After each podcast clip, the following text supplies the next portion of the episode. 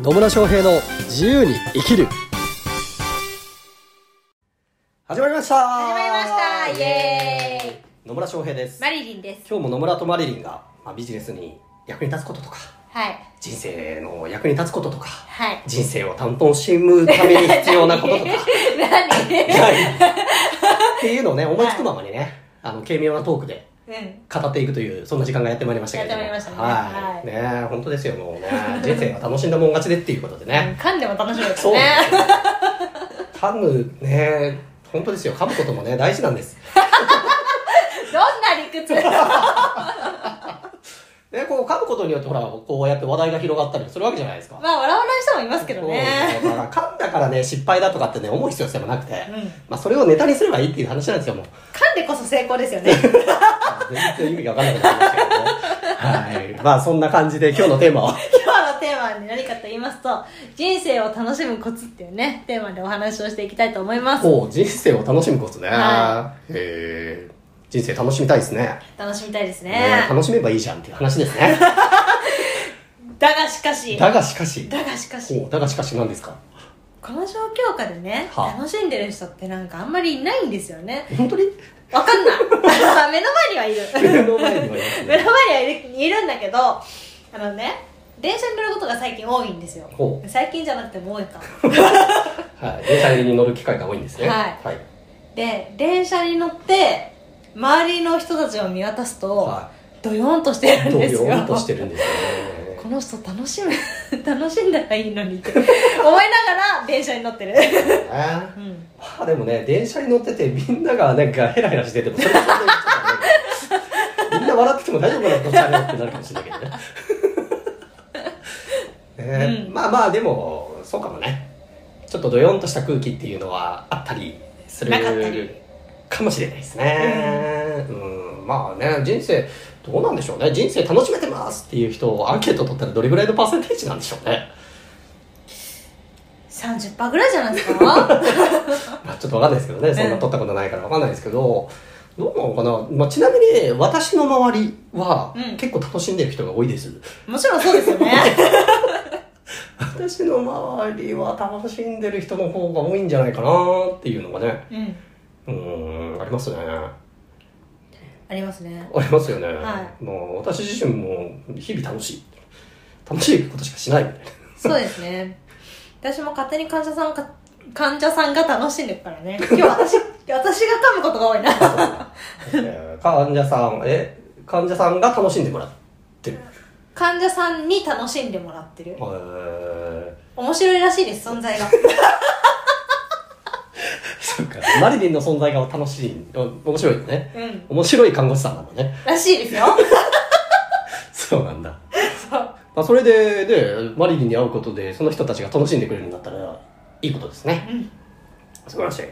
まあね、人生ね、楽しんだもん勝ちだと思うんですよね。いや思うんですけどねなんで自分から苦痛に飛び込んでいくのかちょっとよくわかんないんですよね多分ね、それが好きなんですよ。なるほど 自分からそういうのをね。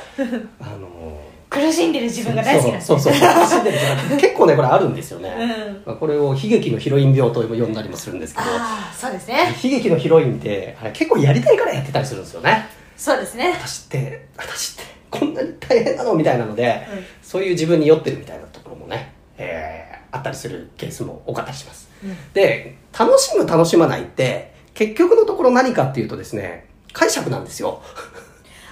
あじゃあ悲劇のヒロインも実は楽しんでるかもしれないですねそうそうそうそう。そう。で、本当ね、うんと解釈なんですよ。事実なのか、どうか。私は人生を楽しんでるかどうかって、事実かどうかっていうと、うん事実ではなくて単なる解釈なんですね。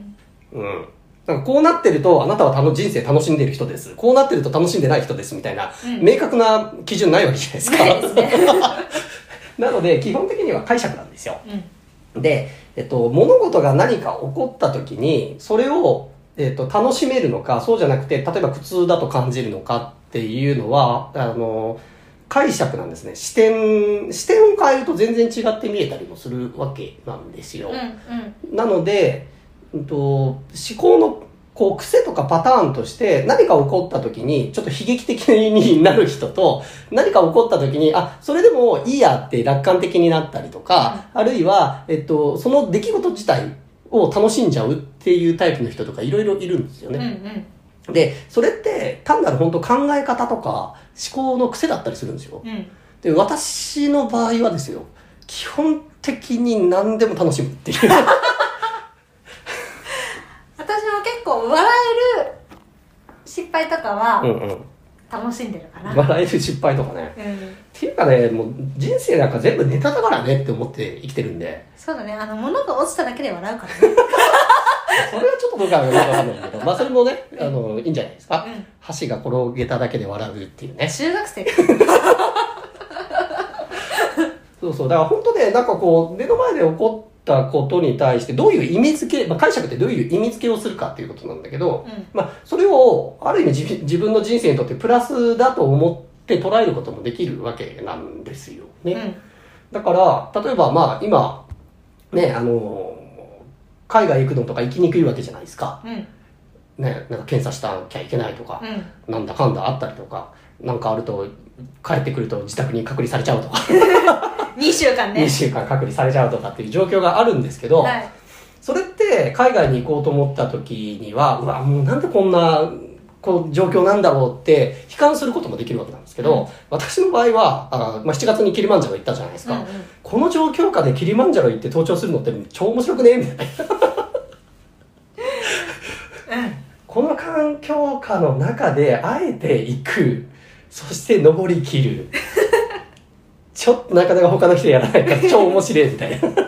からの2週間隔そうそう離そう。で、それ自体ももうね、面白いなと思いながらね、うんやってたりとか、まあ隔離される期間とかで、まあ普段できないことをやったりとかっていう時間に当てられるなとかっていう、本当解釈次第なんですよね。うんうんで、その何かしらの状況だったりとか環境に身を置かれたりとか何かしらの出来事が起こった時にどう解釈するのか。そしてその上でじゃあ次どういう行動をとっていくのかっていうのは自分で選べるんですよ。うんうん。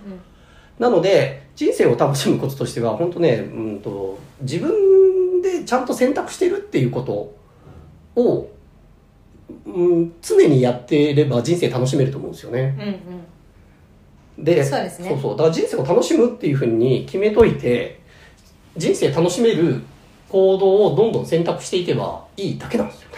うん。ですね。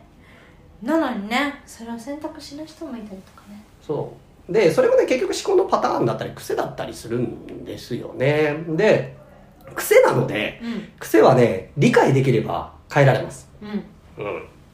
そう。なので、うんと、こういうものだっていうのが結構思い込みだったりするわけですよ。こういうことが起こったら私は不幸だとかっていうのが単なる思い込みなので、うん。もうそれをあいいネタできたなっていうふうに解釈できるかもしれないわけですよ。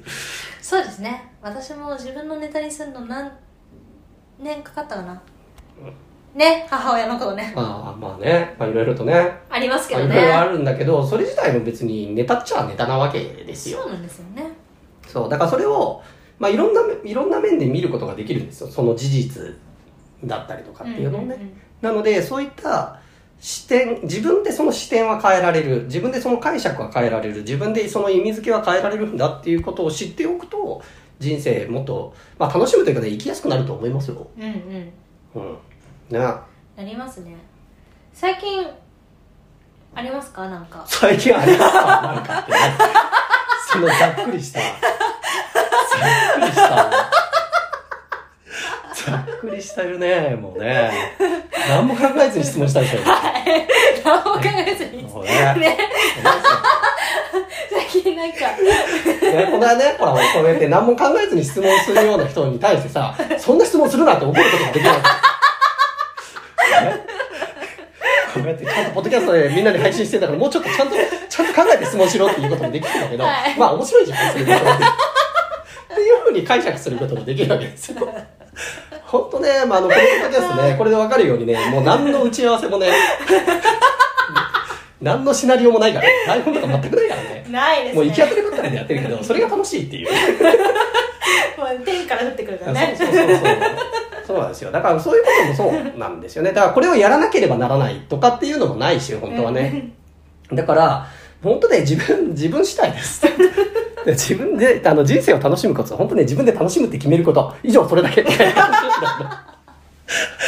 はい。はい、究極的にはね。ね。そういうところになります。だからだから解釈なので本当何が起こったって楽しむことはできます、うん。もちろん人間なんでね感情的にこう例えば悲しい出来事だったりとかっていうことももちろんあると思うんだけどそこからあじゃあ自分の人生にどう何をもたらしてくれてんのかなとかっていうことを考えることだってできるわけじゃないですか、うん。だからねあの悲しい出来事が起こった悲しみを感じられるからこそ愛を感じられるとかっていうこともあったりするわけなので、こう何か起こったことに対して、うんまあ、瞬間的にはもちろん感情っていうのが出てくるからそれを別にねあの押し殺す必要性はないんだけどその上でじゃあ自分の人生を楽しんでいくためにはこう今起こった過去に起こった出来事とかも含めてどうやってこう楽しめたりとか自分にとって、えープラスになる方向にの解釈ができるのかっていうのをねうんそういう角度で見てもらうと人生より良くなっていくと思いますよ。はいはい。ね。まあ、この辺はね、ちょっと私のコーチングの講座とかを受けていただくと、より深いところが分かっていくとは思うんですけど、もう本当ね、あの、本当解釈次第なんで、で、解釈なので変えられるので、思考の癖とかも変えられるので、うんまあ、ぜひですね、あ、人生って楽しむもんなんだっていうふうにね、ね、何が起こっても楽しいって思えんだなっていうふうなところを、おぜひ実践していっていただければなと思います。はい。そんなところでよろしいでしょうか？よろしいですよろしい。よろしいです。ありがとうございます。ねというところでね。はいまあ、なんかね、あの、聞きたいこととかね、質問とか、こういうテーマ取り上げてほしいっていうのがあれば、ぜひ質問とかメッセージいただければと思います。はいはい。それでは最後までお聞きいただきありがとうございます。ありがとうございますそれではまた次回お会いしましょう。さよなら